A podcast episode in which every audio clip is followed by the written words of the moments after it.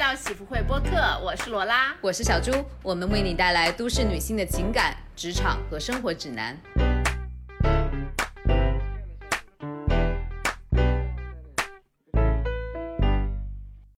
各位喜福会的会友们，大家好！这一期的录制呢，罗拉不在，她在家奶娃，就只有我小猪。嗯，但是这期我非常的开心，请了一位。啊，重磅嘉宾啊，是我们上海橘子脱口秀俱乐部的主理人 Nick。Nick，给大家打个招呼吧。大家好，我是 Nick，非常开心来到西服会，然后是吧？对对对对，是喜福会。嗯，其实说实话，我是一个。呃，这个脱口秀或者叫做单口喜剧，大概有呃可能超过十年的粉丝了吧。然后这个话题呢，其实我一直想聊，那也是因为呃前段时间呢有一个契机吧，认识了 Nick，所以说我就赶紧赶紧拉他来，然后来录这么一期节目，一起聊一聊脱口秀这个行业以及这个行业里面的一些我们所不知道的一些事情嘛，还有什么八卦什么的。我们今天也看能够从 Nick。那个口里哈，能够挖出一些什么东西来，我就不多说了。呃，先请 Nick 来简单的介绍一下自己吧。你是怎么样子开始啊做喜剧，然后怎么样开始做现在这个俱乐部的？嗯，我其实最开始接触脱口秀是在二零一五年的时候，那个时候是在深圳。当时我深就是大学毕业之后就去了深圳。当时深圳那一边呢是，其实那是在国内是有第一家脱口秀俱乐部。就当时那家俱乐部呢，并不像现在啊，就是很多演出专门只做脱口秀。当时那第一家俱乐部呢，它是每周四的晚上，然后做一场脱口秀剧演出，那个是开放麦，大家来练习段子的，每场呢也就十几个人左右。然后周三晚上呢，他们是搞一个叫电影沙龙，然后哇，他们可真是什么都搞。对。然后周二的时候呢，那是一个，呃，演讲俱乐部，Toastmaster，然后这样的一个组织。哦，哎，你不过你说到深圳啊，其实可能大家呃那个听众朋友们比较熟悉的就是咱们现在的什么陈露、思文，还有梁海源，他们都是从深圳过来的，是一个俱乐部吗？嗯，是的，我觉得他们。肯定进入脱口秀俱乐部应该和我进的是，也不是进的，应该是都是那一家，因为一三他们应该是一三年或一四年开始，因为那个时候只有那一家俱乐部，然后当时也没成什么气候。从一五年效果成立之后呢，它前身是呃东方卫视今晚八零后这个团队，然后单独拎出来做公司，才把这些人请过去。是有这么一个我们行业的一个一个历史的一个背景吧。啊，然后后来你也就是跟着这个大潮流就来了上海发展。对我算是第二批来的，他们第一批应该是在一五一四到一五年前后就开始全职了。但我一五年刚到深圳，我是到了一六年，一六年的时候属于一个喜剧的大时代，比如很多综艺节目，《欢乐喜剧人》啊，就每一个电视台，每一个呃，就是这种综艺的，就是这种。平台爱奇艺啊都要出个喜剧节目，是基于那一个大的情况才进入这个行业，全职开始做。嗯，你之前说你刚当时来上海的时候是被那个《欢乐喜剧人》拉去做编剧是吗？对，主要是那个时代嘛，就是其实中国从呃一五年之前或者到现在为止，没有很专业的，除了效果之外，没有很专业的这种喜剧的这种人才，所以当时综艺节目呢，它为了长线做喜剧市场呢，是。采取一种策略，是以项目养编剧的方式，所以当时我们进入这个行业的门槛非常低。比如你是个爱好者呀，特别喜欢这个，又有一点经验，包括你有那么零散几个所谓是有包袱的笑点，都可以。进，然后再加上就是你会写笑话就可以来试试。对，就门槛非常低。我当时能进入这个行业呢，一个是因为，呃，中间拉皮条的那个相对来说那时候比较比较会搞这个事情。嗯。第二是就市场就是无限的扩张，什么人。都要。第三个就是可能之前做过，比如今晚八零后脱口秀写过一些稿子，然后也中过很多，所以也是这几个。当时门槛非常低，嗯，想全职做。对，那你在那个《欢乐喜剧人》做编剧是全职，你是什么样子的感受啊？在那里还开心吗？嗯，我觉得不是特别的开心。那时候也不算，那时候也不能说是全职吧。呃，当时基本上属于一个合作的模式，就是你在他的导演组里面。我们属于导演组里面跟组的一个编剧。然后呢，当时我们是跟着是文松的一个团队，嗯，进入了刘老根大舞台。但是说实话，我们进入这个节目，你作为一个新人在里面，你也没什么话语权，你只是在旁边看着这些当时那种，比如文松他们里面一个组织里面怎么勾心斗角啊，还有这种对啊，我天呐，里面里面当时文松第三季火了嘛，然后但是前两季的时候，一般我们一个节目的时候，一般都是导演说的算，嗯，但是他火了之后，他不说火了吧，就他让他当主咖了，所以他当时他就感觉啊，这个节目那我说了算，导演感觉我靠，前两季你就是个一个小喽啰，一个配角，你这个时候敢给我吆五喝六，所以它里面就在这个体系里面就是嗯。各种各样的内斗很严重。嗯所以当时呢，你也说不上什么话。所以我们所谓的编剧可能听起来比较强，其实所有的工作呢，就导演组说啊，你去看韩国的一些节目，什么《寻笑人》，还有这暴雪音乐会，你把那些比较好的段子啊，然后你汉化。看一遍，不用汉化，就直接一动都不用动的给这些 参赛选手，让他们原封不动的抄下来就可以了，原来是这个样子，连汉化都不需要汉化。哎，但是其实我就以为说，比如说《欢乐喜剧人》，他们这些东西都是他们参赛的选手自己写的。啊。有有一部分是自己写的，嗯，但是大部分呢，就导演组为了，就是我们这个节目毕竟是观众要看嘛，对啊，嗯你要自己原创风险多大呀？人家那种的好的东西，然后只要这种演员一看，哦，我知道该怎么演，节奏怎么出，梗怎么出，已经验证过的是好的内容，就是他为了保节目质量嘛。对，我觉得就市市场上，包括现在在那个脱口喜剧、脱口秀行业也是一样，很多人就是趁着观众朋友们哈还不熟悉国外的一些更加优发达的市场的一些，比如说那个呃段子啊什么的，就是直接把它那个翻译成中文，然后换几个句子拿来讲的，其实还嗯蛮多的。我们这行业里面有个别，但是大部大多数这种演员呢，会在行业内呢被人不屑，嗯就是其实大家就是会看不起这样演员，但是有的演员会做这样的事情。我觉得我们这个行业对于原创这些事情，还是有一个非常共识性的一个对原创的保护。那为什么杨波还能上脱口秀大会？那你就要问 问李诞这个问题了，嗯，是这个。我真的觉得很，而且而且他这个上了一季之后，全国人民好多观众都认识他了，而且大家都知道他抄段子，那今天他还能继续上，而且继续抄，我就觉得挺神奇的。嗯，就是这这个事情，我觉得作为行业能，我觉得是，呃，说实话，如果你有它是有一个模糊地带的，因为杨波的段子，说实话是他原创的，但他的风格或他整个节奏，那就是模仿别人的表演风格。嗯，你这个事情就，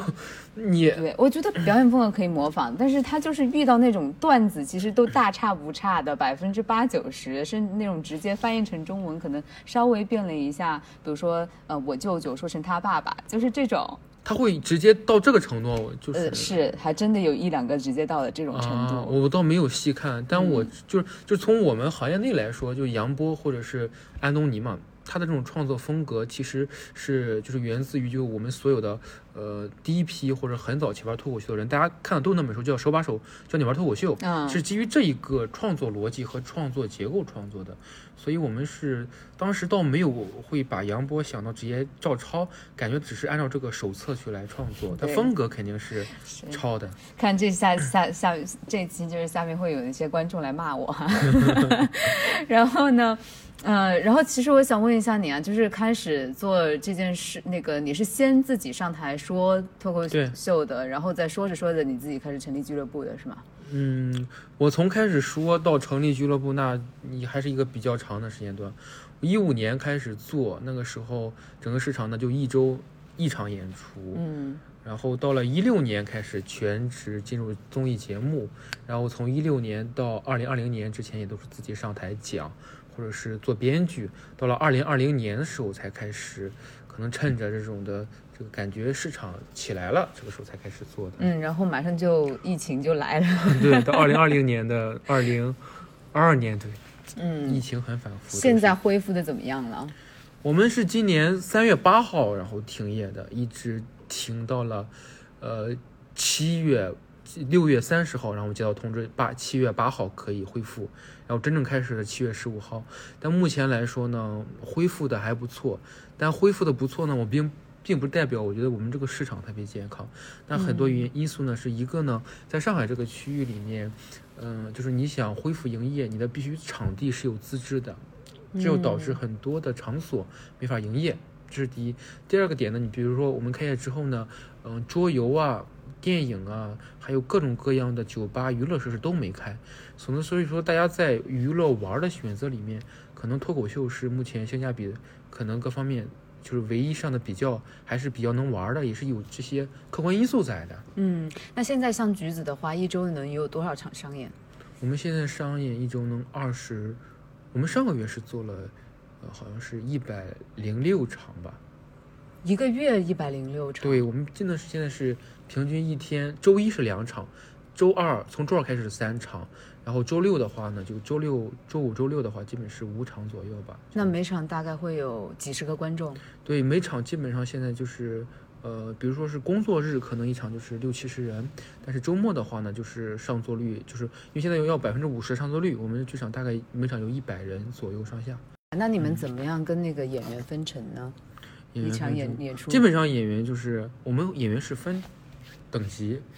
哦，比如说还人咖位的那样子、啊。对的，肯定要咖位的。就是你同样十五分钟，那有的演员之后砍完之后，观众都是喜欢，对吧？给你好评，他肯定要你价格就要高一些。有些演员你上完之后，所有的观众都提前离场的，都凭什么要那个价格？这个也是合理的。那你怎么样？那那就是主理人说了算吗？每个俱乐部的，还是说你那个市场所有俱乐部有一个大家都同意的价？嗯，全就市场的话，有一个市场的大概的一个，像我们的这种线下的演出，你假如说从一个商业做生意的一个角度来说，你的演员成本就就是要在这个范围之内，你不可能说是来回变动的。你只是说在小的范围内变动的话，就是根据这个演员的一个水平。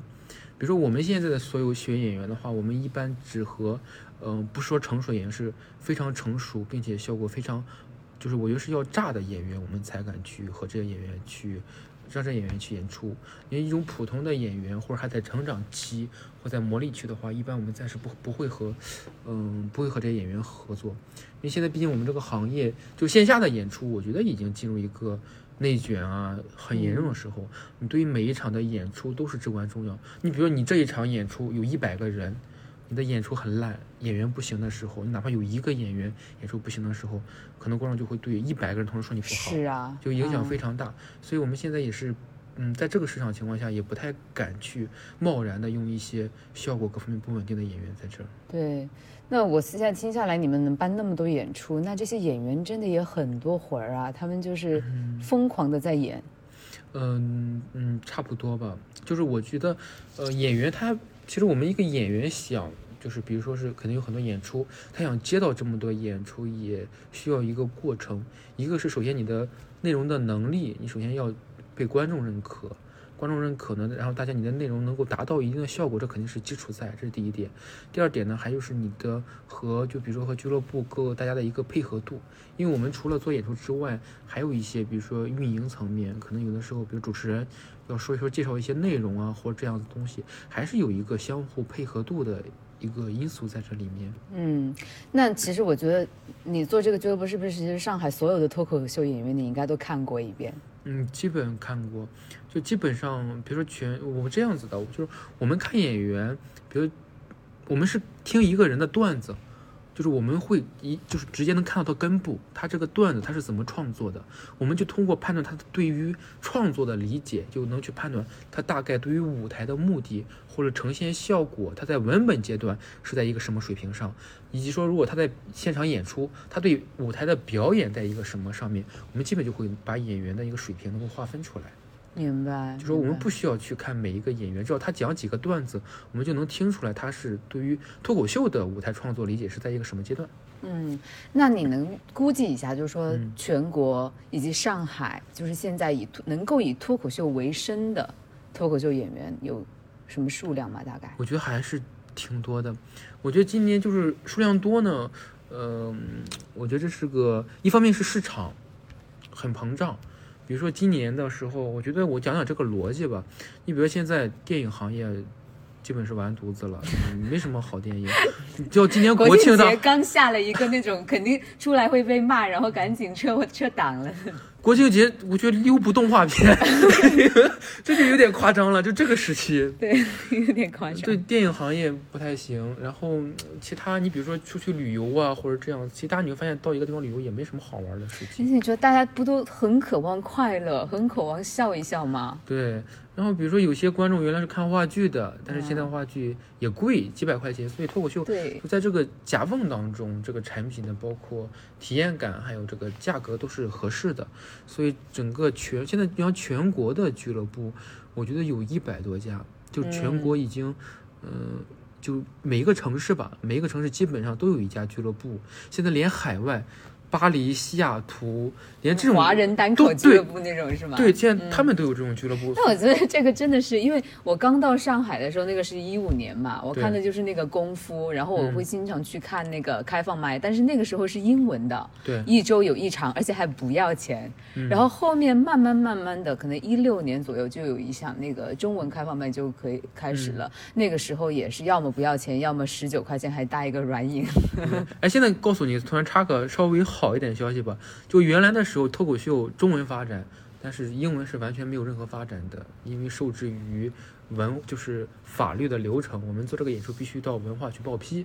但是英文呢，其实还属于比较敏感的。但是现在呢，呃，徐汇区可能这边对于英文呢是可以去正常的做这样的报审审批啊，或者是能够去，呃，手续上面是合就是合规的。可能后面呢，在徐汇这边会有更多的英文的演出和大家能够看到这样子。明白明白，我先倒回去问一个问题啊，你觉得在上海现在能就是全职的脱口秀演员有一百个吗？嗯，现在我觉得全职的演员肯定是有一百个，但是你真正的高水平的超不过十个。就说一就说一百个里面呢，我觉得其中有八十个属于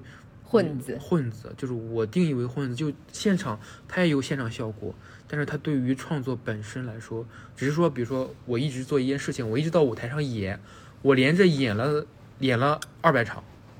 对吧？我是已经很熟悉了，我知道我在舞台上要干嘛，我怎么通过一些自己一些小的技巧，能让现场的观众的氛围还还不错。但是他对于创作本身，我舞台目的我是怎么个人输出更强的内容来说，他还没有到位。所以当他到这个程度，感觉哦，我现场效果很好，我感觉那我就可以全职作为一个演员了。这种演员是居多的。明白。他基本是我是感觉他还没有特别摸到创作的门路。但你说一个现场效果特别炸，就是又懂对创作特别了解，现场效果特别稳定的演员，其实上海我觉得，我觉得超十多个，最多就十多个。那全全国呢？全国大部分懂行的或专业的演员，我觉得都在效果，效果就和这种的，就是怎么说呢，虹吸效应，就把好演员各种全都给。是对，你看以前单立人的那些，不全部现在都是对，我觉得单立人挺可惜的。可单立人惜对吧？你看小鹿，嗯，不不，哎呀，不说就，就是他 一样现好的在也不是单立人的了。对，那些好的也不是，我觉得他不是好的演员，只能说在我们这个行业里面，你像一五年到二零二零年，对吧？你从一五年开始做到二零二零年这个节点上，那你做了五年。那从二一八年开始做，那你就是两年，就这个行业太太新了，所以如果是你，比如说你入行早，那你是对这个理解和经验更多的。对对对，单立人，我觉得他在，我觉得运营方面，我觉得是挺可惜的。他原来其实他属于国内大家还是对他有这种朝圣的这种感觉的。是，啊，嗯，做着做着成了一个效果的垫脚石，这就是很很悲惨的一个故事。而且现在单立人也还有我挺喜欢的一个演员，就是郝宇。郝宇啊，嗯，我看过他的，他当然现在讲的少了，但是他之前来上海，我有看过他一场专场，他不过他就那一个专场嘛，但是我觉得真的是他集合了他自己的就是那种特点啊，还有他最好的一些内容，嗯，还是很喜欢的。郝宇老师粉丝还是挺多的。而且就是他在线上也有不停就是露出嘛，嗯，我对郝宇老师的段子内容其实没有特别多的了解，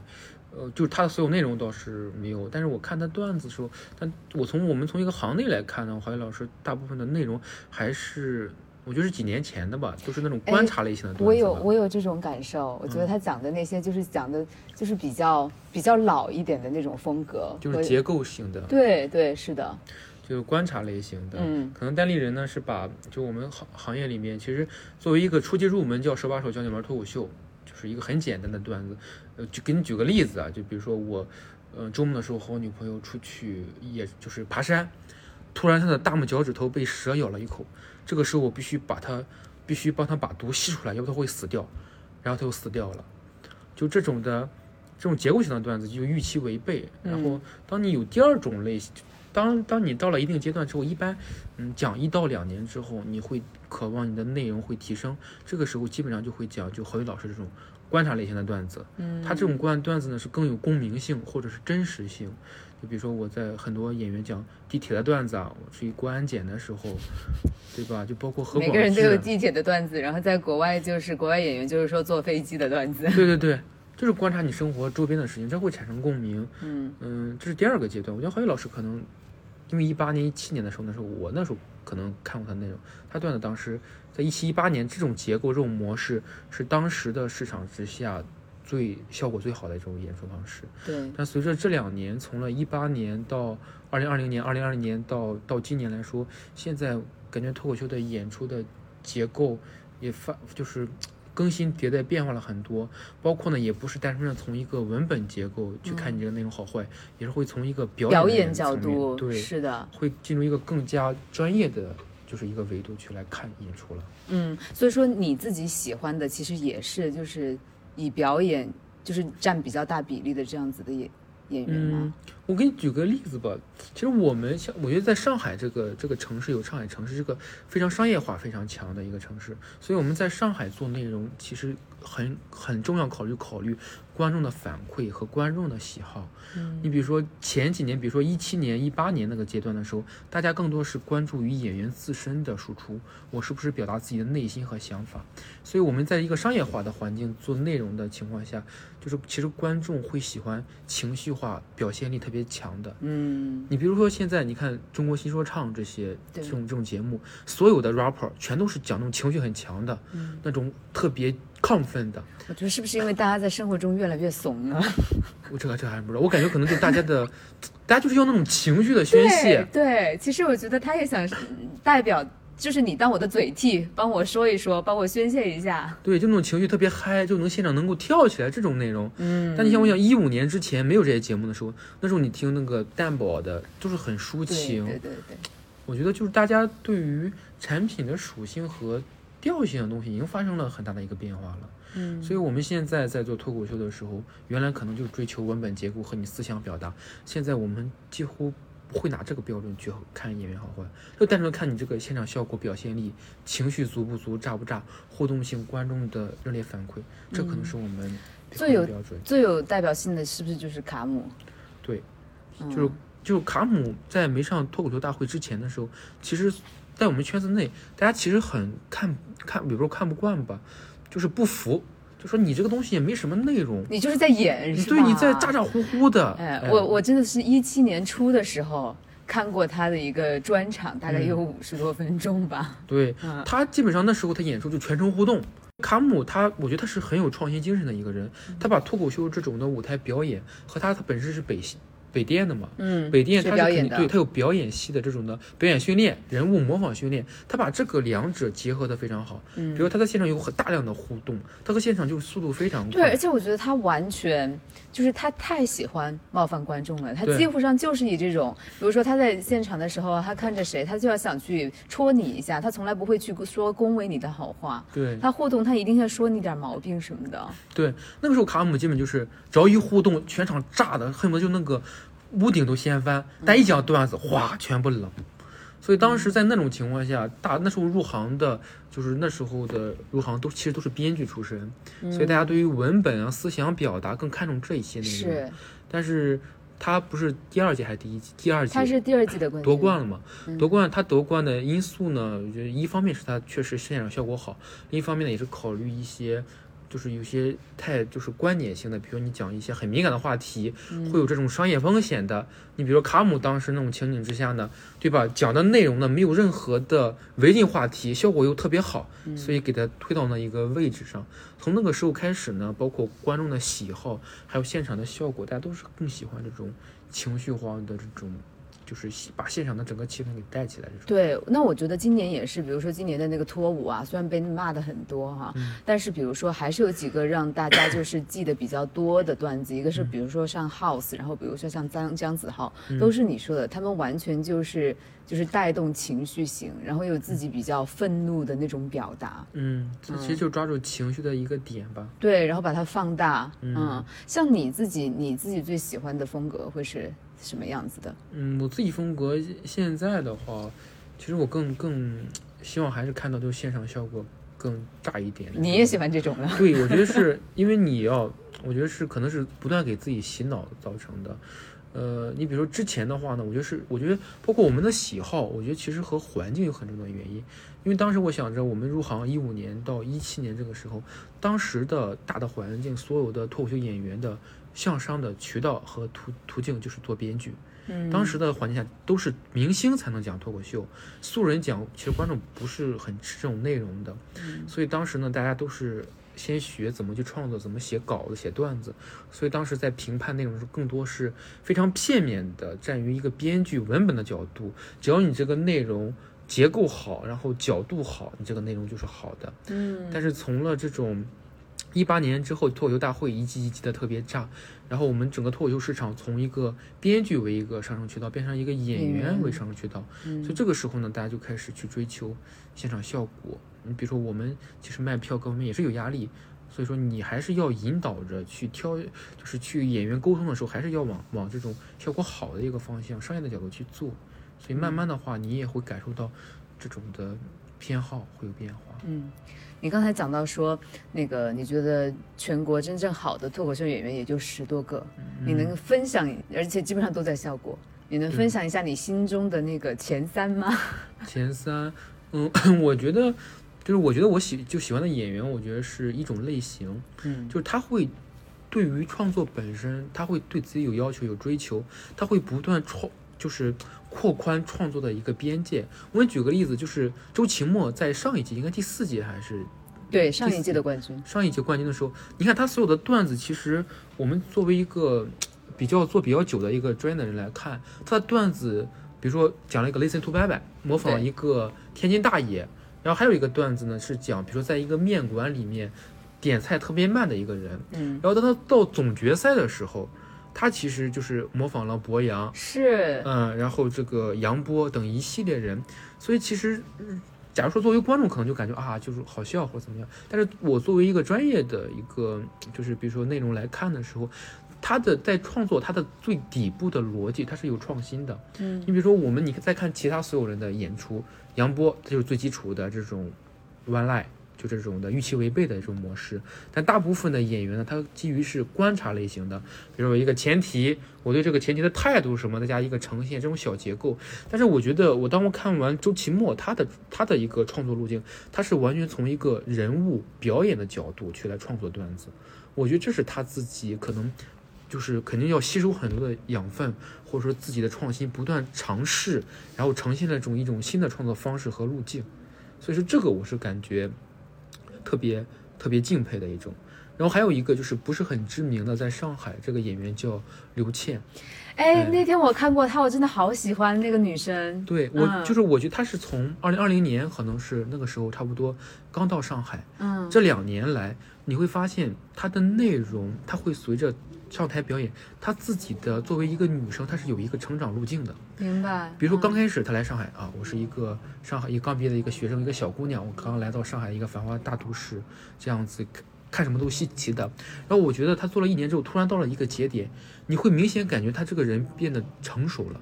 她开始你会感觉她是一一种女人的状态，她会去更成熟的去表达对这个世界的一个看法。然后到了今天的时候，我明显就他刚来的时候，他其实他作为一个演员，他是有个性的。有个性的时候，其实另外一层面就是他是情商比较低的，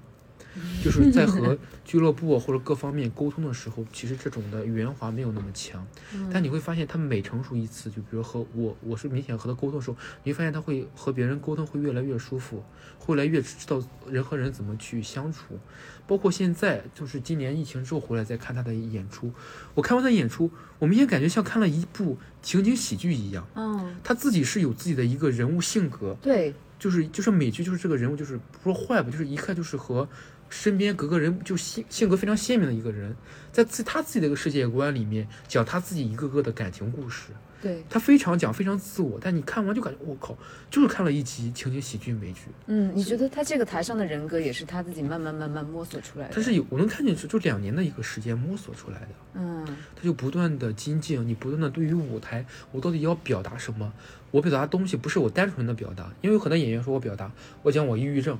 我想自杀，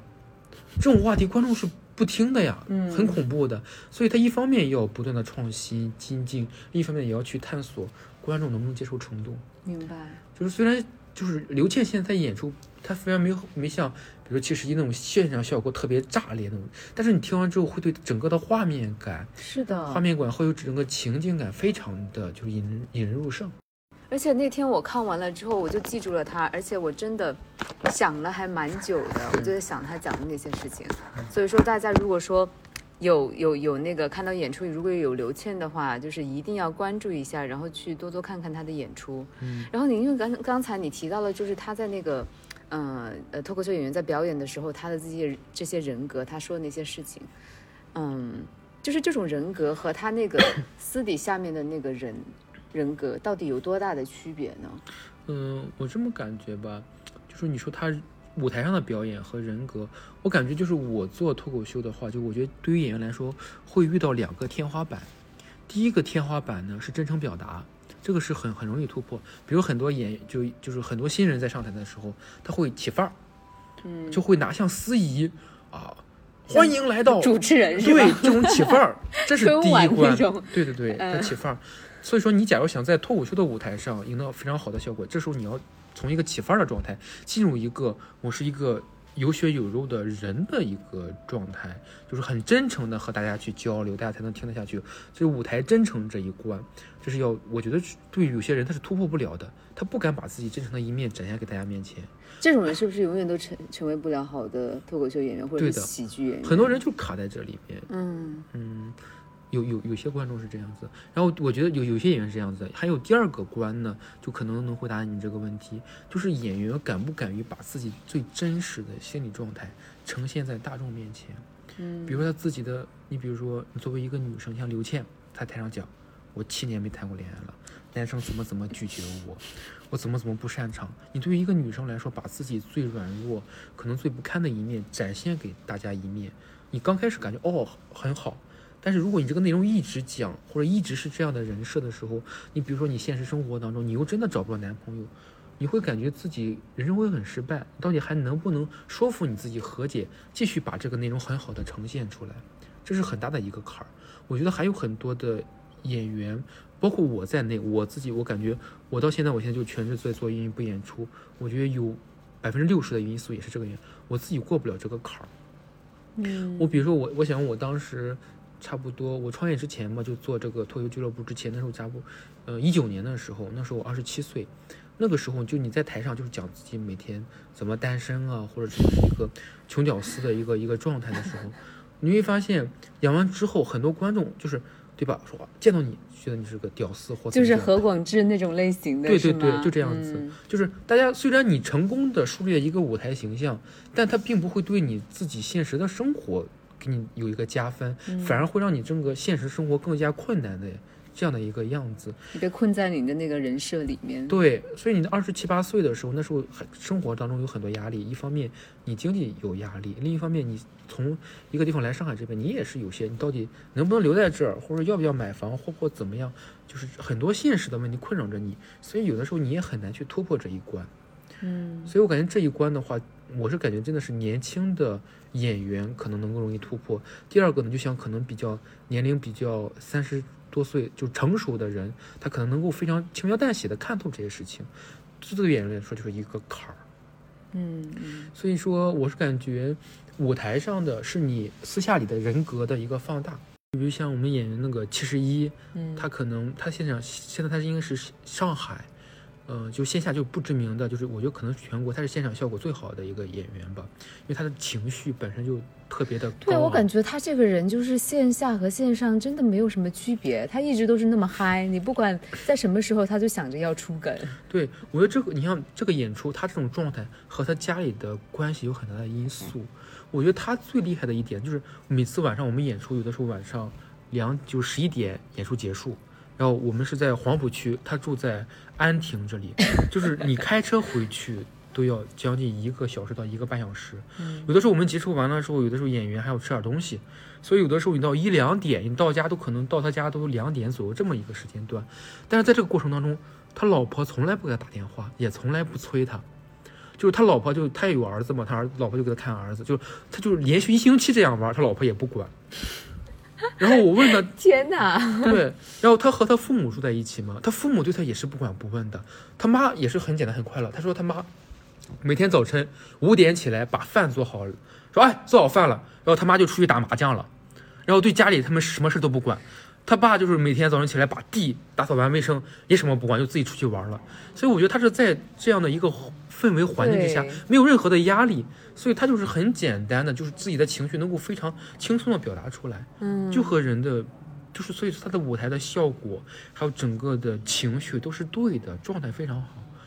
所以说我们舞台的这种演出的人格情绪，都是和你私下里的状态和人与人的那种沟通关系都是有有很大的关联度的。嗯，因为我看了，就是也是好多年脱口秀了。最开始的时候，可能就是那个大学的时候，随着就是对于英美文化的那么一种当时的那种热情，然后看很多英剧、美剧，然后后面都看他们那些脱口秀节目啊，然后到他们的那个喜剧节目啊，或者是像什么周六夜现场什么的。后来也关注了他们的很多那个脱口秀演员，因为是就是像美式文化很重要的一个部分嘛。后来我就看来看去，嗯，也看了不少，然后我发现其实，嗯，我自己最最最喜欢的，其实也就是那个人，嗯，就是那个讲段子后面那个人，他塑造出来的一个人格，并不是说他这个段子有多牛逼，或者是我以一个非常理性的，就是一个呃专业的人的那个视角去看他怎么怎么厉害。到最后的话，还是喜欢他后面他自己塑造出来的人的样子。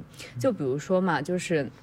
我之前也跟你讲过，我非常喜欢 Louis C.K.，、然后呢，我还很喜欢就是有一个英国的那个脱口秀演员叫那个 Simon Amstel，、他们的那个呃，包括其实在国内的话啊、我我其实就挺喜欢王建国的，就是可能我不管他的那个段子可能不是属于最高水平，但是我会喜欢这些人，就是因为他们后面嗯。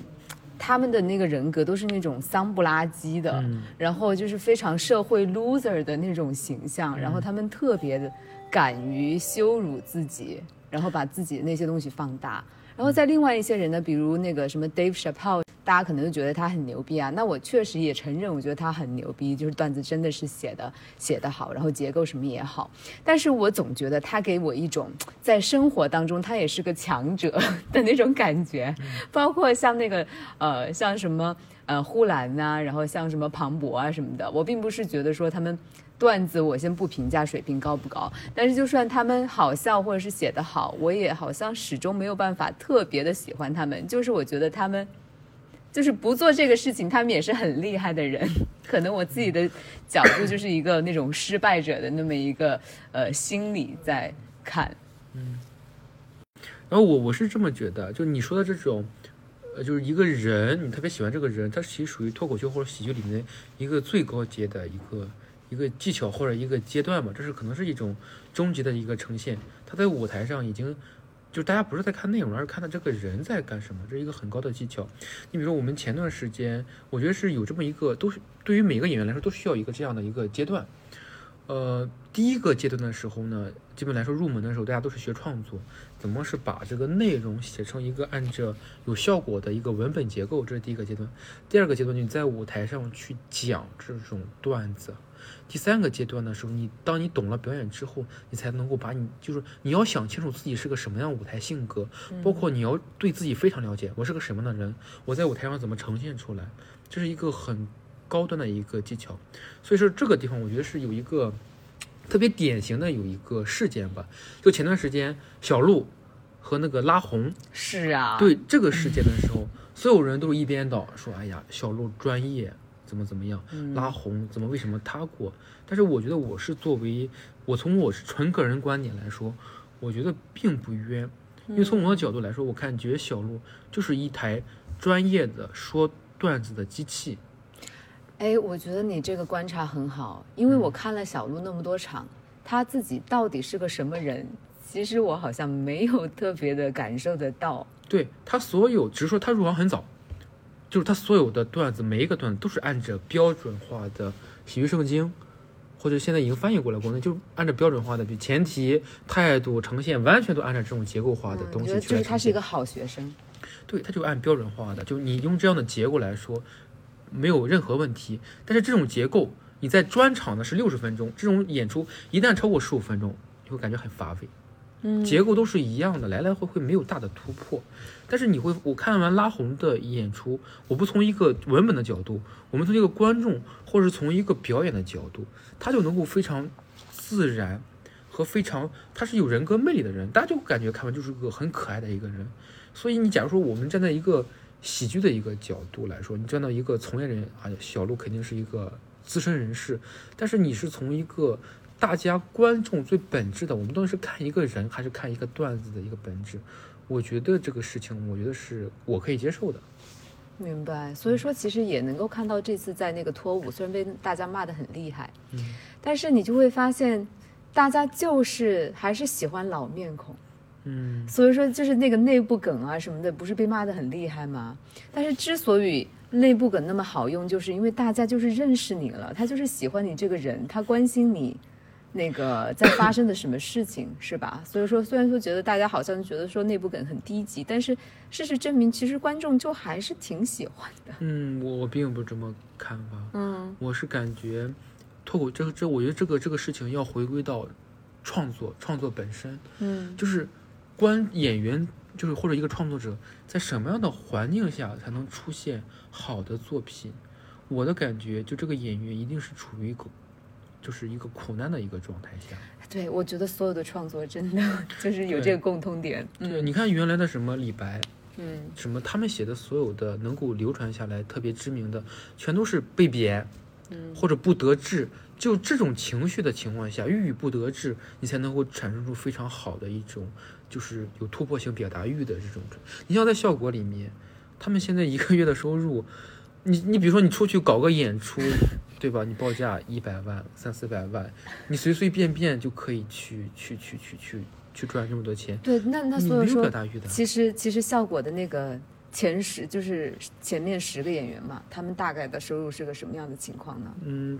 我前十个，他们具体收入每个月收入我倒不知道，但我知道他们的所有，他们现在赚的钱不再是演出演出费，它属于劳务费。嗯，就比如说我出卖自己的劳动力，但是他们前面的演员他是赚营销费用，他是赚明星名气的费用，他是会给这个品牌增加这种的这种调性啊，所以他们基本出席一个活动，基本都是几十万几百万这样去去来报价的。所以他们整个的赚的费用和普通的演员他不在一个维度上，他就是不赚演出费了，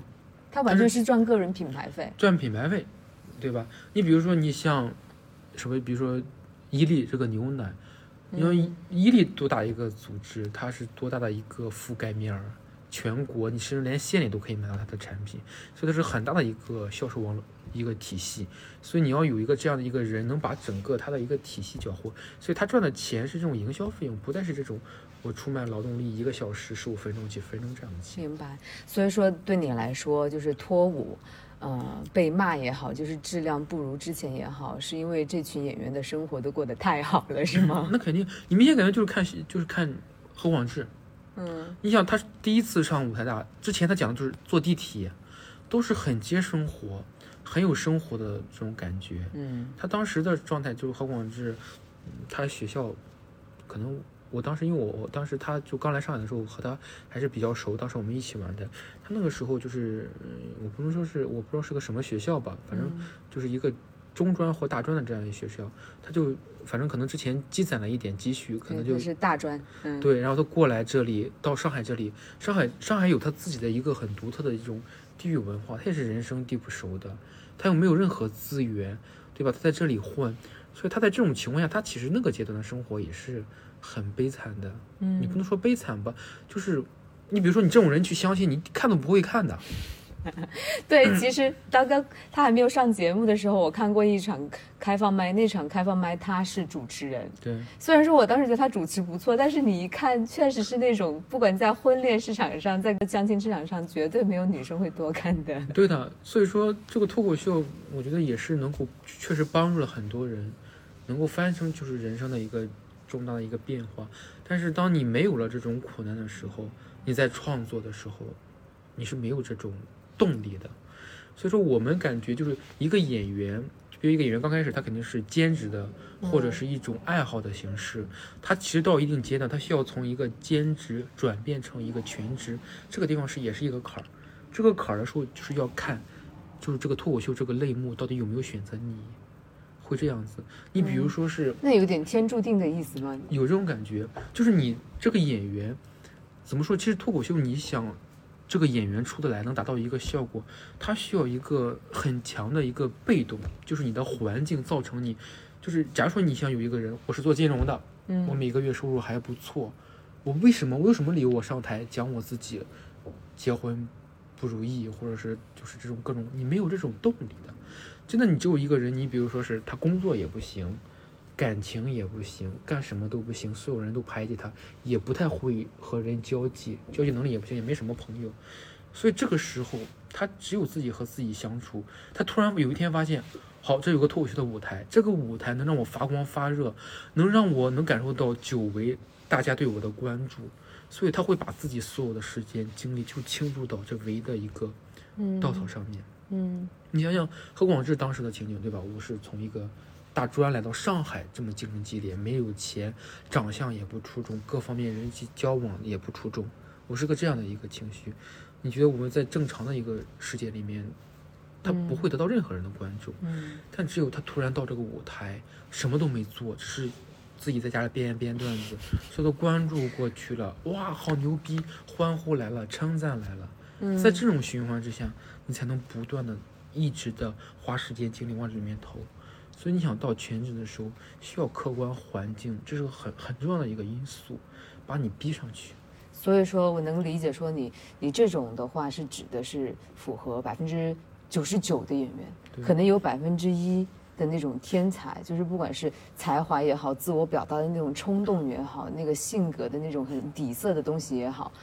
这种人才可以在有了那种。呃，生活非常好了之后，或者是他在其他行业也可以成功，但是他还会坚持的在做这个事情，并且一直创作。对，你看今年效果也做了个节目叫《怎么办脱口秀专场嗯，》，我有看那时候请了很多医生啊，嗯或者那种我觉得肯定一看那种人就是很精英的人，嗯他做他不可能把内容做得好笑的，他没有这种悲惨或者没有这种的负面的情绪去产出，这很重要一个因素。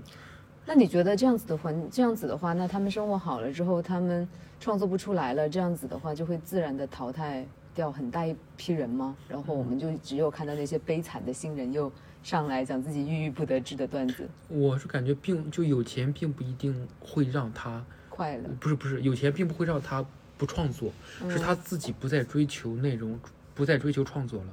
就会让他。你想国外的演员，对呀、Kevin Hart 是的呀，他们多有钱，嗯对吧？人家住的房子一个一年就在美国，其实最赚钱的就是脱口秀演员，嗯，他那个收进收入，人家还是就是你对这个东西有没有追求？而且我觉得像美国的他们那些脱口秀演员，他们其实就是叫喜剧人嘛，comedian，他们都不是说演员，就不是说 actor 是吧？他是专门有个 comedian，而且我觉得他们好像什么都会。就是你是一个说脱口秀的，那你也会演情景喜剧，对不对？然后你也甚至会写自己的电视剧，然后你会去拍自己的电影。他们有一套非常成熟的那个什么喜剧明星的路子，然后你一旦是一个好的 comedian，你真的是通的。你像那个 David Chappelle，嗯他人家就是我觉得和也环境有关，人家到了一定阶段，就是比如说讲段子阶段阶段，人家开始追求社会媒体责任，嗯，包括一个这种的观点的一个输出，对一个整个社会问题的观点输出。可能目前我们没有这种环境，其实演员如果是想在创作上面，更多是从技艺层面的一个追求突破。明白，嗯，你刚才说到这个，我就是我还是很想问那个，就是关于审查，就是在线上和线下，线上肯定不说了哈，这些稿肯定都要从提前就全部都审过。那线下呢，就是对于审查这一块是怎么操作的？现在现在就正常，你要去文化文化部门，叫我们这个主管部门叫文化和旅游局，你需要把每个月呢，把演员的内容先进群进行报批，逐字逐句吗？逐字就是逐字稿。逐字脚，哇，就是，然后呢，你文本，然后演员要把这个把这个内容呢读一遍的视频资料，然后再交上去，还有很大一大堆的很多繁琐的资料，包括现在有疫情来了，你还要场地的这种资质啊或者防疫啊，所以整个这种要求，哇，开放麦需要吗？都需要，就是你只要售票的给观众的演出，你都需要把自己要说的东西逐字。主稿的，那如果说有一天我就是开放麦，就是我随便来了一个人说我就想上台演讲，这个是不行的。就是你上台如果和内容不一样，那你就没有下次就是上台的机会了。嗯，就是现在就是你你在这这种就目前这种目前这种市场下面或者这种规则下面，你还是要符合规则去来做。你像比如说，我感觉。感觉效果其实有一个点是做的，我觉得是非常厉害的。有一个点，你像其实中国说唱，我觉得和脱口秀，我觉得这两个，我觉得你可以算小众或者大概相同的类型。但是你看看到现在的发展，对脱口秀的发展比说唱要强了，我觉得不知道多少。就我觉得很重要一个原因就是，当你有一些主管部门把你这个说唱定义为了这种的。负面的、负能量的东西的时候，说上整顿过一轮，对这个东西就很恐怖。但你看效效果，现在他会很积极的去拥抱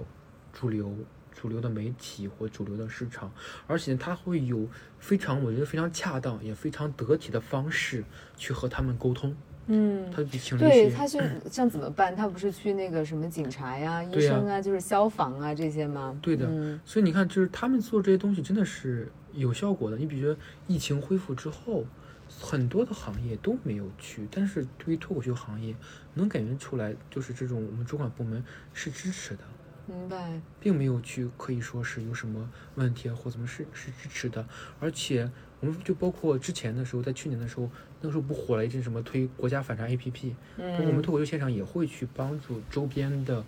这种，比如说是派出所呀，也会去现场去推广。其实我是感觉你作为一个文化类型的，在我们国家这种还是需要和学会和你的主管部门一种方式去沟通，包括去怎么样去和让他们更了解你。对，我觉得他们特别的主动这一点。对，嗯，就是你主动让别人了解你，人家才会呃了解你的事情。有的时候并不是，可能并不是这个行业各方面不是问题，但有的时候会有些很偏差或者一些很极端的事情，就会对整个行业造成一个很大的一个误解。嗯，其实你像我，我听下来，其实你自己还是真的蛮欣赏效果那么一个公司的。我觉得他对这个行业确实做了很大的一个贡献。我觉得一个就是让所有人知道，嗯，这么一件。知道这个类目，这是好的。第二个点呢，就是他让就是就是在公关层面，让所有的主流去认可这一件事情。大家就是不再把脱口秀，就是比如说你搞个，比如说你请个请个这种的说就说唱的这种的，你会担心万一塌了。但脱口秀这一块呢，就相对来说，你比如就是商务或怎样。它其实大家会知道我们的内容是是在一个合理的，然后就是这种主流价值观，我们符合主流价值观的模式里面这样子。嗯，刚才你说，我又回到就是刚才你说的，就是他们都要审的嘛，你们主管部门，他审审稿的这个有多长的时间？就是大概我今天交上去，他是一周之后返给我呢，还是怎样？他这是有一个法法定的三天内要给答复，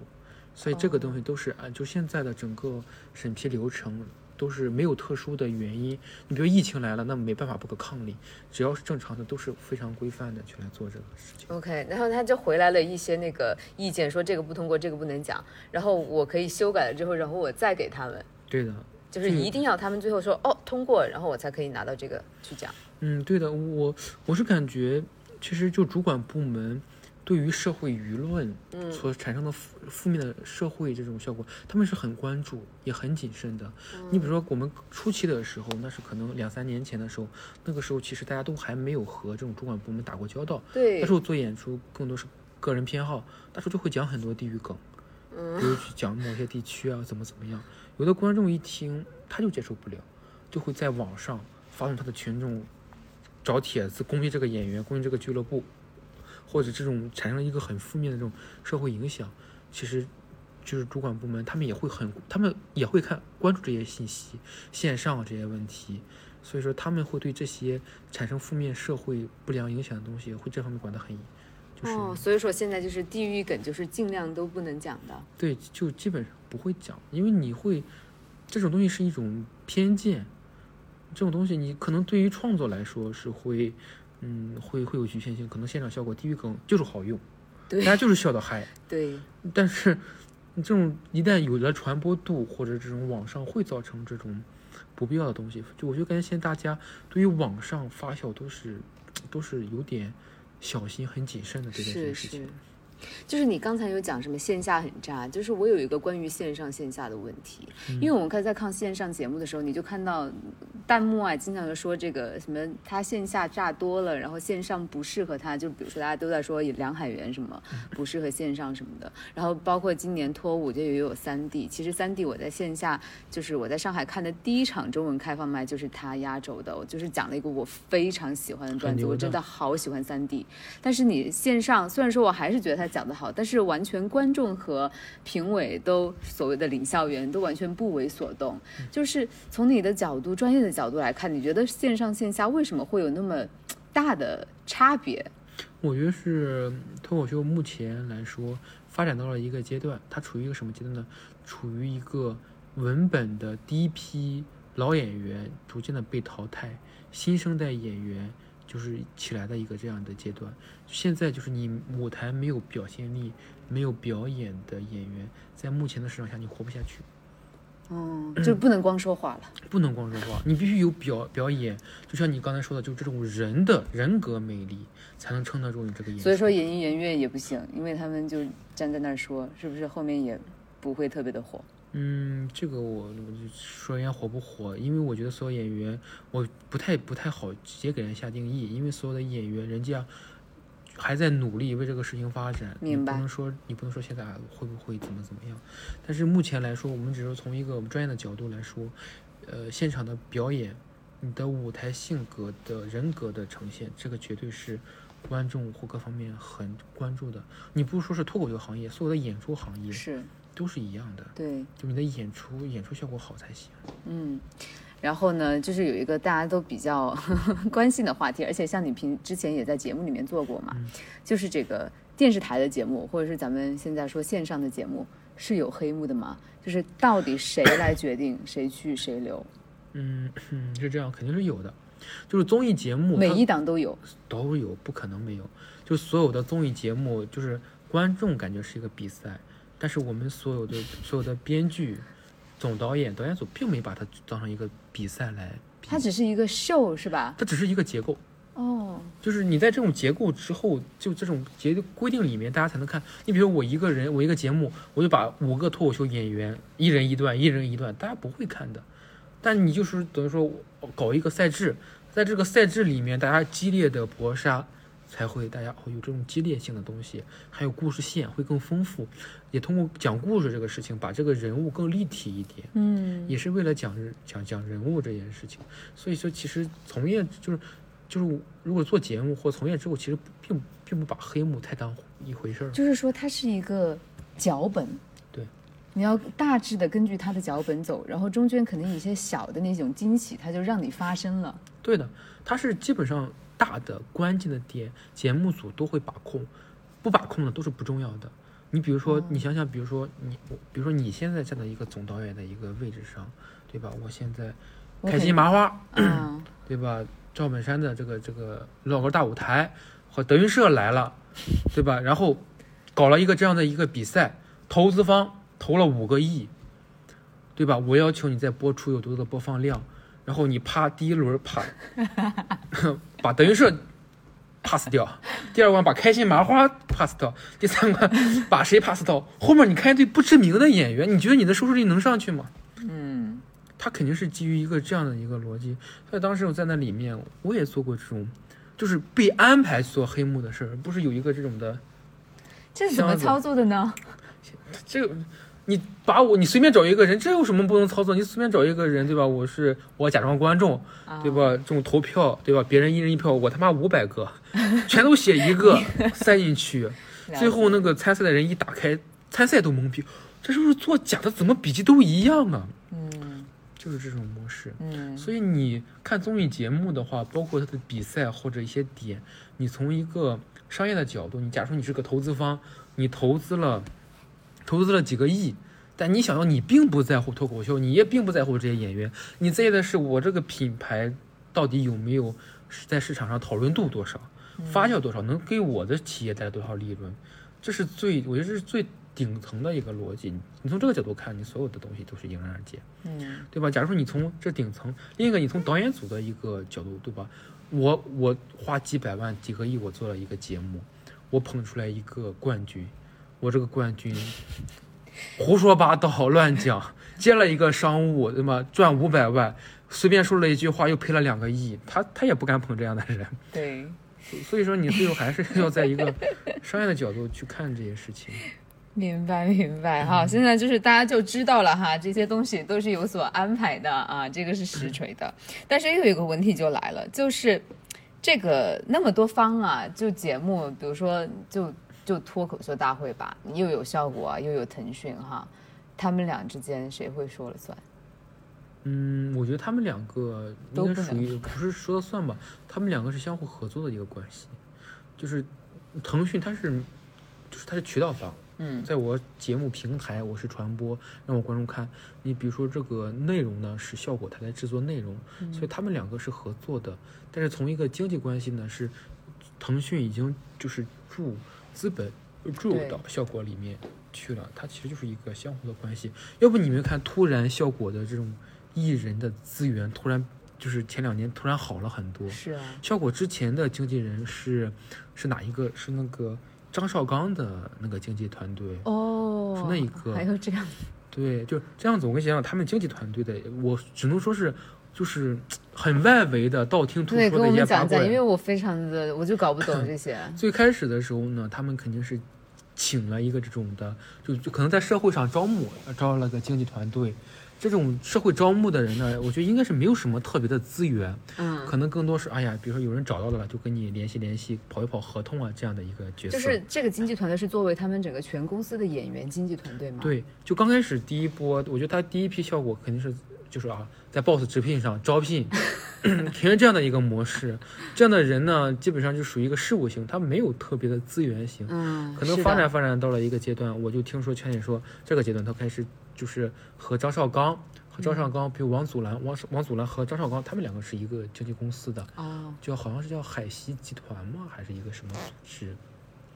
然后他们这个经纪人，然后那效果把整个他的团队给注入到了，然后随着这两年又发展又发展，可能就被更大的资本方盯上了。然后现在呢，就把这个就让腾讯进来了。然后现在好像是李诞他的经纪约，就行内说的嘛，就是大家也会聊，现在已经签到杨天真下面公司里面了。哦，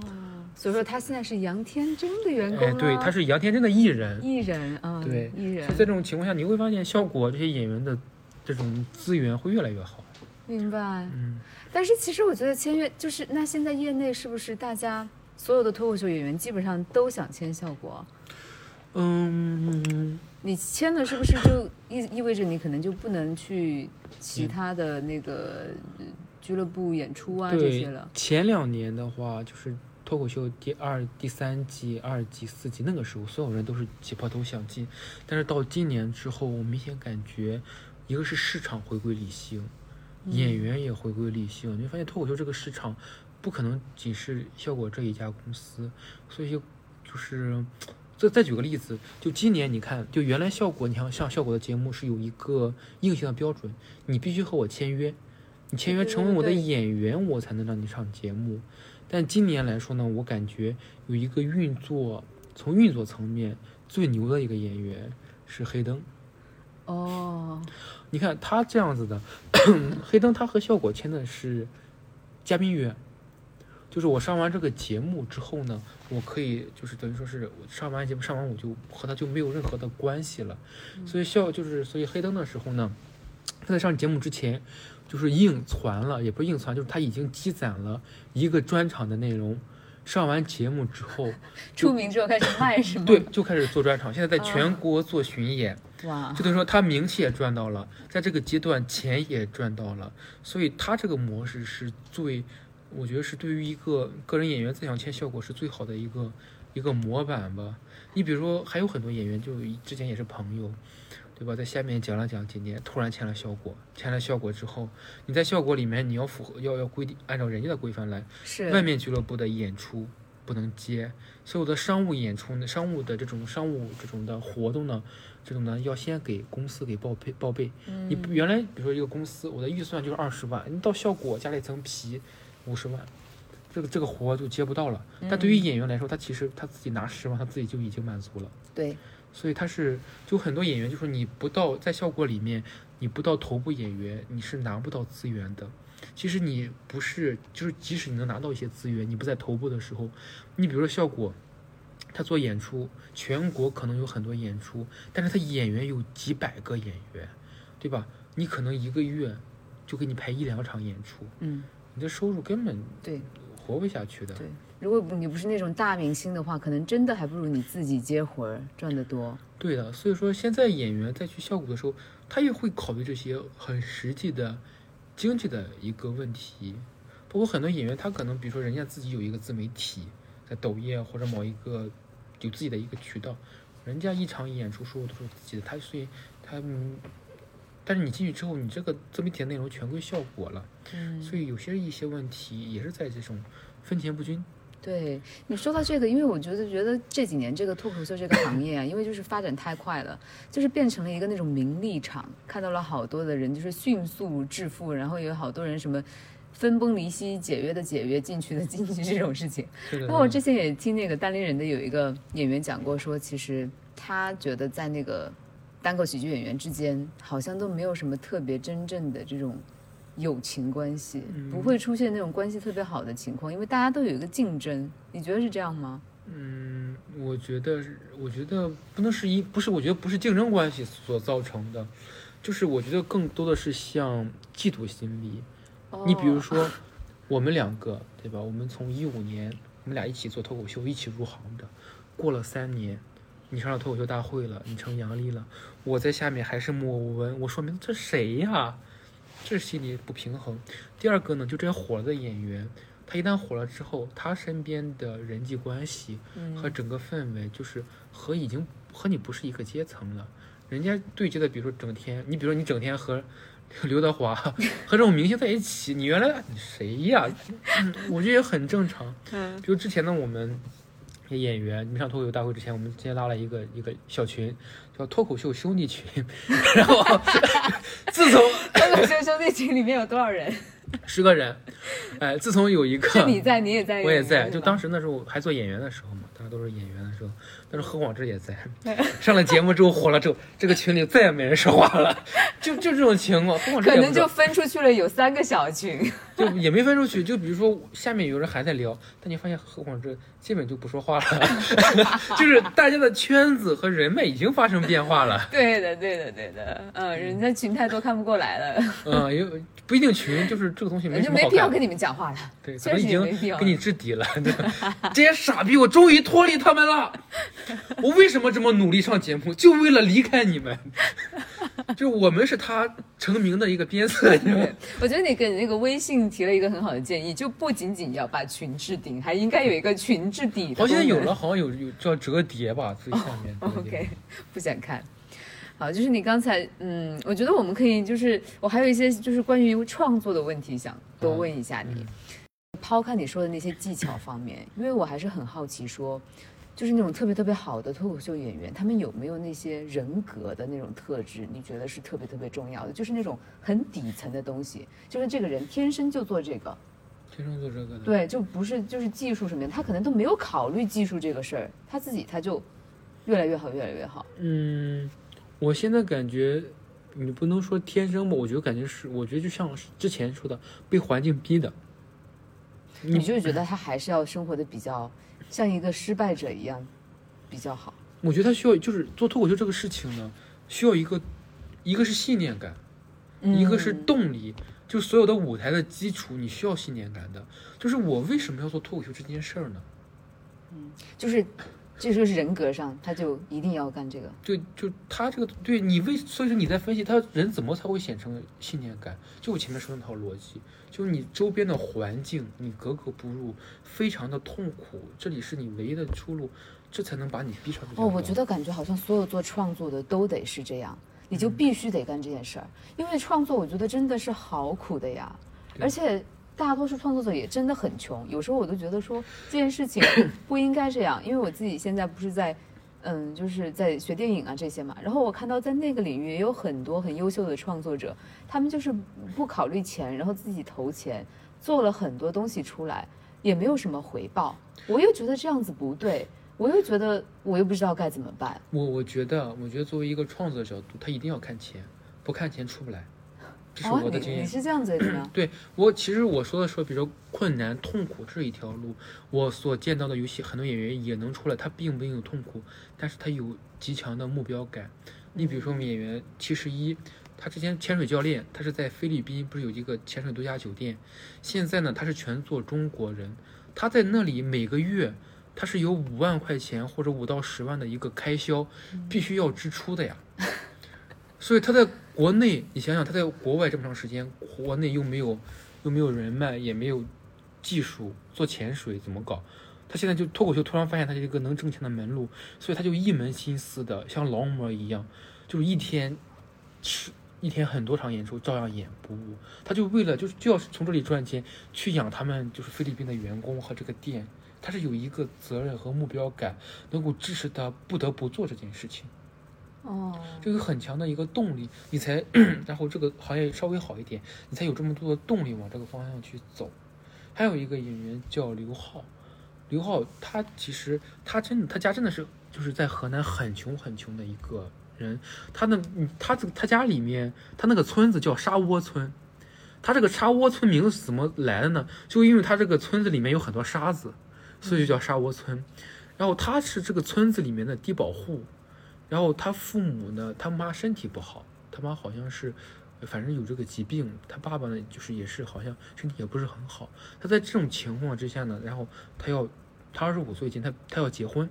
他必须要结婚。当时我问你为什么这么年轻就结婚？你其实在上海你见到一个人二十五岁结婚，你就感觉挺惊讶的。他说他可能他他妈的身体不太好，他说这个这个阶段必须要要结婚，所以但是他和他女朋友结婚的时候，他女朋友就比如说你最起码在家里县城这里要买套房子，买套房子三四十万吧全款，然后他家里肯定不一定能拿出这么多钱来有积蓄，但不一定能拿出三四十万，然后呢他自己就要自己去挣钱去买这套房子，而且呢你买了房子还要装修，所以他就是有一个很强为家庭会为这个他自己的目标有很强的一个动力，我觉得他才会把时间精力花在这上面。明白。所以说，你觉得这些能成的还是那种目标非常强烈的人？目标后面有一个很大的因素就是经济因素。我觉得就是你需要有个极强的一个动力，嗯，就是我所看到的，我在这个行业从一五年到现在，我看到的追求艺术的没有一个全，没有一个出来的，就那种不谈钱的也没有一个出来的，那种追求自我表达的全也没有也没有一个。所以说你的意思就是，我们现在看到的优秀的脱口秀演员，这三者都不是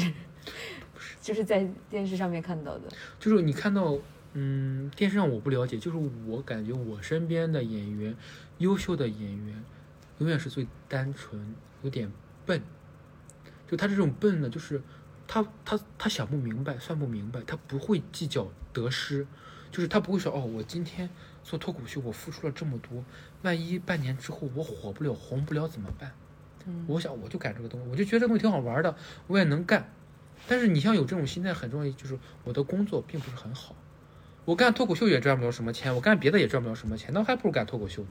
还有可能成名。就是有退路就不行，有退路就干不好。对啊，你比如说我一个月在金融公司我赚个两三万，你再干这个你干不了的。嗯，那我觉得听众朋友可能就会问，那什么呼兰庞博的，是不是他们俩就完全就是反例？嗯，我是觉得他怎么说呢？我觉得和这个就是天时的一个跌。当时 这么说吧，嗯，先先说庞博吧，因因为庞博我是比庞博入行早的，因为庞博那个时候，可能大家如果是早期的脱口秀观众知道有一个呃人叫史岩，嗯，当时呢史岩在那个节目里面还是有一些话语权的，对他现在是不是自己也做俱乐部？他自己做的，但嗯自己、你发现他哎不说不评价他了，只说当时那个事情，当时那个事情呢，比如说庞博刚入这个行的时候，他首先他们都是交大的室友，那个时候他们演出他们俩是室友啊？不是就是校友，校哦，友，校友哦，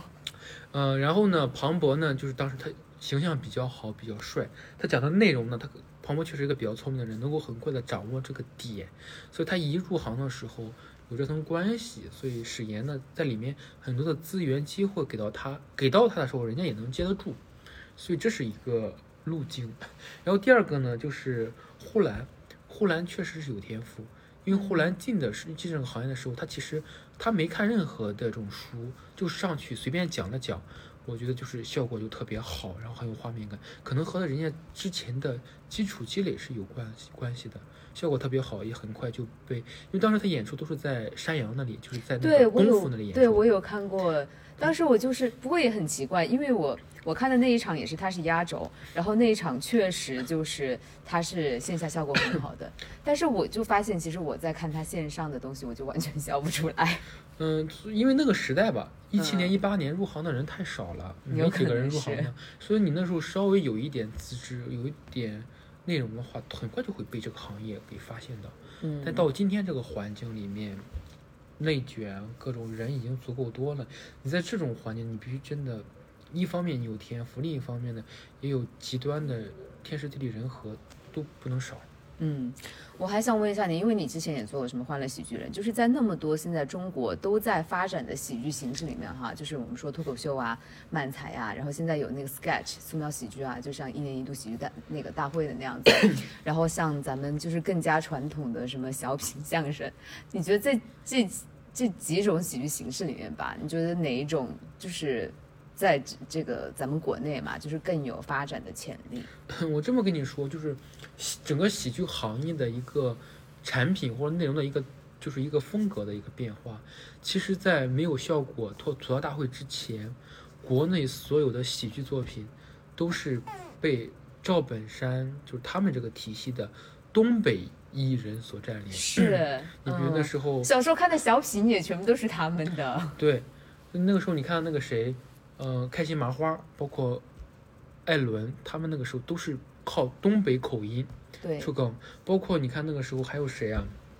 就是很多，呃，很多演员，包括很多组织，包括原来不是那个爱笑会议室，嗯，嗯、是叫张子栋吧？哎，我忘了叫什么名字，反正那一整个大的派系，因为那个时候的，我觉得那个时代特征，那时候都是电视台嗯在做电视节目，那个时候电视台做节目都是要做大舞台。大舞台，所以说你在这个大舞台的时候要有表现力，效果要好的话，你必须要有活儿，或者翻跟头啊，你不是整成二人转的那种吗？对，所以那时候基本都是二人转演员嗯占领着整个中国喜剧的市场，对，这样的一个模式。但效果有表现力哈。对，但你从效果开始，你包括一年一度喜剧大赛，你会发现现在大家追求的是把舞台做小。那 sketch 是小舞台，包括脱口秀大会里面也都是小舞台、小场景，就没有像《欢乐喜剧人》那么大的一个舞台，所以他这个时候对演员的要求降低了。但同时呢，就是现场的氛围感，包括现场的效果，就是创意方面的东西被体现出来了，所以它是有一个这样的一个转变。所以今天我在今年就是看喜剧大，就是一年一度喜剧大赛的时候，我感觉最好的一点，没有任何东北味的作品了，嗯，我觉得这是很难得的。嗯你比如说去年就二零二一年，在就是东方卫视做节目喜剧节目，就是在找编剧的时候，哗，找一大片东北的编剧，你就知道完蛋了。嗯这个节目绝对做不起来了。就现在大家的审美已经发生变化了。我觉得东北的喜剧呢，是有它的历史背景原因的。你像东北，它是有黑土地文化的。嗯你像那上个世纪九十年代，那个时候都是农民，那是一个主流的观看的一个群体。所以你讲那种东北的方式，大家可以接受得了，包括乡村爱情啊或者这种故事。但你像到二零二二年了，大家乡村爱情这种农村里面的故事，你比如说现在最近有一个农村题材的也被下架了嘛，叫那个叫引入什么你说引入成烟吗？啊？对对对电影？对呀、就就是大家，包括我在看那种电影的时候，我也有看，我看不下去的。嗯农村题材觉得那个叙事太老了，或者是你太习惯了。对，就你农村题材，感觉和对于我来说，感觉离我的生活已经很远了，明白，嗯，就是已经看不下去了，所以文化已经发生了很重要的一个转变。对，因为我很大就感觉就是说脱口秀这个文化，它真的是属于城市年轻人的，嗯，可能这种也是和那个国外有非常大的不同，因为这个在国外的受众就是年龄层次啊什么的。都是非常的广的，是吧？他们那个真的是老少皆宜，甚至可能是年龄更大一点的人看。但是在中国，就是可能也是因为我们的发展确实是比较特殊，对吧？我是这么感觉啊。嗯，你可能美国你现在看的市场，它肯定你像路易 C K、乔治卡林，他们能做六七十年这个阶段，嗯，他肯定那些老观众肯定是和乔治卡林那一代成长起来。嗯，所以我觉得中国脱口秀观众肯定是要靠第一批八零后或九零后。比如说和演员成长到那个地方，成长到老少皆宜的一个状态。明白。嗯，好，就是你就觉得说现在的，看来你自己觉得就是喜剧的话，我们还是往更加就是城市化，然后更小、更精的东西做。所以说，就是脱口秀还有 sketch，可能就是以后的，真的是一个大的趋势。对，我是能感觉出来，就是所有的演出剧，往小里面做，往精致里面做。明白。你比如说那种大的剧，很宏大呀。说实话，跟你说，让你去看个《哈姆雷特》，或者是一个法，就是俄罗斯交响乐，你也不会想去看这种。你比如一个小的一个沉浸式话剧，其实感大家对这种感情会更深一点。嗯，然后最后就是再问一下你，因为你刚才说你现在是已经没有在经常上台了，是吗？嗯，我已经，嗯，一年多已经没有演，就不怎么就没演出了。嗯，你是觉得说自己就是有一个跨不过去的坎儿？我觉得有有几个坎儿吧。我觉得一个是，嗯，我觉得一个就是可能有些状态，比如原来讲到内容的时候，你不太想讲了，这是第一个点。第二个点呢，是我情绪是是有问题的。就你在舞台，对一个演员来说，他的情绪不能出问题，这个是很宝贵的。就比如说我演出完一场，就比如说你之前看那个王力宏，他说他抑郁。比如说，在一个十多万的一个演出完了，会会低落。脱口秀也是一样。你比如说，你演出完了之后，会让你整个人很兴奋，但是它其实是透支了你很大的一个情绪，就需要你有很强的一个体力或者这种状态，能够把你的情绪恢复上来，才能够能够一个持续稳定的一个演出。但是我感觉对于我而言，可能我包括我家里面还有各种的一些事物，很琐碎的事情，会让我整个。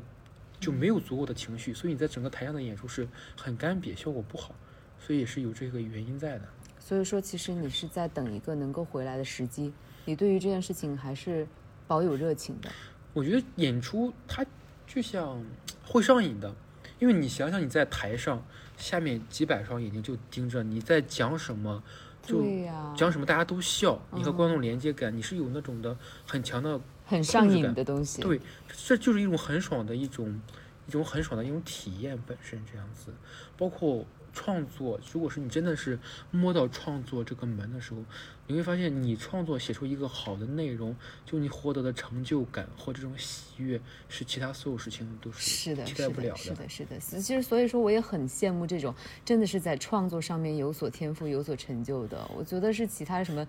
钱和权这些东西都是明都是没有办法去比较的。嗯，对我之前看那个十三幺里面有一个场景，就写《繁花》那个作者叫金金金城宇，对对对，金宇成对金宇成。你看他在舞台的形象，就是他在视频里的形象，就不修边幅，头发也没多少，你又能感觉出这个人才是真正的作家，他完全就沉浸在自己的创作世界里面。嗯。这个就是他，我觉得他这个人虽然别人看见外形不好，但我觉得他，我能，我有这种状态，他会在自己世界里过得非常舒服，是的，非常快乐。我觉得在创作上面能够出东西的都是，就是我还是因为就是回到我这个现在在学的领域，就是我认识的一些就是做电影做出来的人，就是有自己的长片，然后有自己获奖。我觉得其实他们很多都是除了这个领域，在其他领域啥都不懂。是这样，只能让他非常单纯，甚至有点傻的专注在那么一件事情上面，倾注他所有的一些精力，其他事情不考虑。他甚至也很不在意别人怎么样看他，怎么样评价他，他觉得自己的东西就是最好的。需要这样的一种享受，创作过程带给他快乐的状态，这个是我觉得是一种很极致的人生体验。对的，对的。好的，那我们今天也聊了很久了，然后想问一下 Nick，最后有没有什么再补充的、再提一下的？补充，那我们打个广告吧。哎，对，这个是非常有必要的。我们现在啊，也不是说，如果是有喜欢脱口秀演出的，也可以来我们这里看一看，帮忙推荐推荐，就这样吧。也，我我们现在，我们我我们对我们的内容还是挺自信的。我们不是说没有你这个渠道，我们还是能卖得出票，但是希望把更好的内容给到大家。肯定的，就是我觉得，因为我也看过，我也觉得非常的棒。然后呢，就是希望大家也就是多多的走到线下哈，就是因为我们上海呢，就是除了效果之外，还有其他的很多很优秀的俱乐部。然后大家请注意，就是多多关注那个橘子脱口秀的线下演出。好，谢谢大家。好，非常感谢 Nick 今天做客啊、希望大家听得愉快，拜拜。拜拜。嗯，录制完成之后呢，我搭了 Nick 的车回家，然后在一路上呢，我们也一直还在聊脱口秀，呃，我们也聊到了天赋和努力这两件事情之间的关系。嗯，我也把这段录下来了，啊、作为彩蛋放送给大家。我觉得，我觉得卡姆是有天赋的，呃，因为他把脱口秀这种舞台表演，呃，和他表演系学到的另外一种一种模式给混合起来了。我觉得这是创新，这也是天赋，而且有效果的。因为我不知道，嗯，我之前看过一个，呃，就有关毕加索的，毕加索的有一个这种的，他说他的绘画为什么能够很牛，就是他不是一个立体主义的一个绘画吗？所以他刚开始他绘画不是这个状态，他就是因为他用绘画技巧和在非洲那种的。非洲的那种的表现力，原生态的表现力结合在一起，产生了自己的一种风格。所以我感觉在脱口秀行业的，你把脱口秀这个单一的类目和另外一种表现形式能够有机的结合起来，我觉得这个这个点，我觉得就是一个天赋。明白，所以说我觉得你很看重就是创新这个，对，他能不能做出新的东西，就是别人都没做过的。如果他能做出来，他就是有天赋的。对，你想做出一个，而且这个做出来的东西必须是有效果的，你没有效果，那就纯是你自嗨。嗯，那他们在做这些事情的时候，你觉得他们有琢磨观众吗？你到底你在写段子的时候，那个观众到底是应该处在什么角度？你是想着他们写，还是？我觉得这个问题是可以针对所有的创作的。你要不要在考虑着观众创作？要考虑，但考虑的时候，考虑的度不是说是我讨好观众，我讲什么话题。你比如说，哦，现在网上大家对男女话题大家喜欢，那我讲男女话题，不是这种考虑，而是讲，比如说我讲一个很深奥的道理，我用什么样的语言方式能把这个话让所有人都能听明白。哦，只是在表达上面的考量。对你比如说那个谁，就是你怎么把这个话写的通俗。你比如说很多作家，他们在写写作的时候，刚开始，比如他的技艺已经很高超了，但是就成不了名。当他开始去，我怎么把我的内容深度足够的时候，怎么能用通俗易懂的通俗语言让大家明白的时候，那他就是基本是要成名的一个阶段了。嗯，你像那个美国什么总统在竞选的时候，大家都说他的语言就是这种最通俗易懂的。你嗯，对于一个脱口秀演员来说，他要考虑的他有深度，但是他要去考虑观众接收这个信息的时候如何通俗的去接受。嗯，那是不是你还是会觉得这个天赋 会比努力更重要？你刚才说那个 Storm 是非常努力的，我我我觉得是这样子的，就是我们圈子里面有两个演员，一个叫张慧，另外一个叫粽子。张惠，我靠，真的是劳模啊！就是他每一场演出都会录音，录音完了复盘，复盘之后呢录视频，然后他会就像做工作一样，形成一个工作报告一样。他反正这么坚持，坚持了很多很长一段时间。这是他自己摸索出来的工作那个创作方法吗？他本他之前他没做脱口秀之前，他是在投行工作，哦，所以他是有一套自己的，那他现在投行的工作辞了吗？早就不做了，他就一直现在全职做脱口秀。哇，他可能是好牛逼他可能是投到过什么今日头条这样的一个，他已经财富自由了。可能是财富自由了，所以他不太就是他对脱口秀可能是一个艺术追求，嗯，所以他是真的很努力，但确实就舞台啊表现力啊天赋稍微弱一点。另外一个演员叫粽子，我操，这姐们儿真的是佛，做脱口秀两年了，她她我和她我骂了她好多次，我可能就惹得她有点不高兴，现在不太搭理我了。就是你为啥要骂他？我看这演员不争气啊，就哦，就是我们我觉得他太不努力了。真不努力，你知道，他做了两年脱口秀，就他他报批的文案报能报批的内容，你知道多少字吧？一千两百个字儿，一千两就十五分钟内容，你整整两年，就内容从第一次我见他讲的内容是什么呀，到现在讲的内容基本没有大的变化，就是两年讲了一套段子。就是讲一套段子，就是不服。他他是有天赋的人，嗯，所以我看到有的时候看了真的是生气，就是你感觉他在浪费自己的天赋，所以你在有时候你你真的忍不住想骂他，嗯，然后但是有的时候他两个比赛，你就发现努任何这个行业努力在天赋面前一文不值。哎，我觉得你真是说到痛处，因为我觉得所有做文艺、做创作的，那可不都是这样吗？而且你有没有觉得这件事情，我也想跟你确认一下，就是你受过，所？对，是的，嗯，你受过所谓那种很好的标准教育的人，就没有什么天赋了，在做这件做做艺术上面。我觉得那种受过很好教育的人，我觉得教育是把你怎么去在这个工业工业这种这种社会体系之下，变让你变成一个好的社会人。哈对，变成社会人。但是演出的本质，你怎么做你自己，释放你自己，你怎么在舞台上成为你自己，嗯这嗯完全是两两两个事儿。嗯。那对你你自己觉得自己的天赋和努力呢？我觉得我是有一定的天赋，但是我觉得我也是有一定的这种的限制的。嗯这种天赋的时候，我觉得是你在字里行间你是能感受到的，因为就是你要自己写才知道，你写一写就知道，你一创作就知道自己有没有天赋了。对，我觉得还有一个天赋就是你对自己，你觉得你自己是不是干这样的这样事儿的一个人，我觉得很重要的一个事儿，因为信念感也是天赋。对，我觉得信念感也是一种天赋。就我在我觉得我上初中的时候，我在听郭德纲相声的时候，我想我操，这有什么好笑的？我觉得我随便搞我都比较好笑。就我觉得这种这种这种点，我觉得是个很重要的，你自己相信这种信念感的一个事情。因为我觉得我我就是我在那个时代比较早，但是我基本上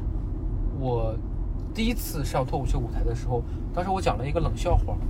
讲那个冷笑话是讲什么？就是有一天，呃，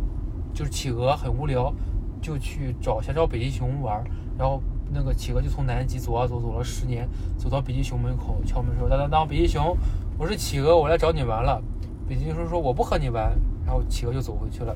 这是我第一次在脱口秀舞台上讲的这个段子，是不是诱拐？嗯，对，讲这个段子，然后冷场了，我又知道脱口秀的舞台不是讲这种东西。然后第二次我重新写了篇稿子，那稿子就有效果了。所以你看一个人有没有效果的话，你又看他第一次真正能够在舞台上能够写出像样的那种的雏形的时候，是大概多长时间？哦，因为有的人，这个东西就很注定了啊。对，你看呼兰第一次上台就是好笑的，嗯这个基本上就是一个天赋注定的一个事情。还有的人，你看他做了四五年、两三年还是没入行，是各种。你觉得张博洋有天赋吗？张博洋是很有天赋的，张博洋，我觉得他他到后面，我觉得他就他很他很他也是不努力那种。他很有美式的范儿，对他很有天赋，因为他对脱口秀的，就是我觉得对脱口秀不是说是你的记忆内容多多深，而是你对这个东西到底表达表达什么的理解程度，嗯，这个是这个是。好的，完美收官。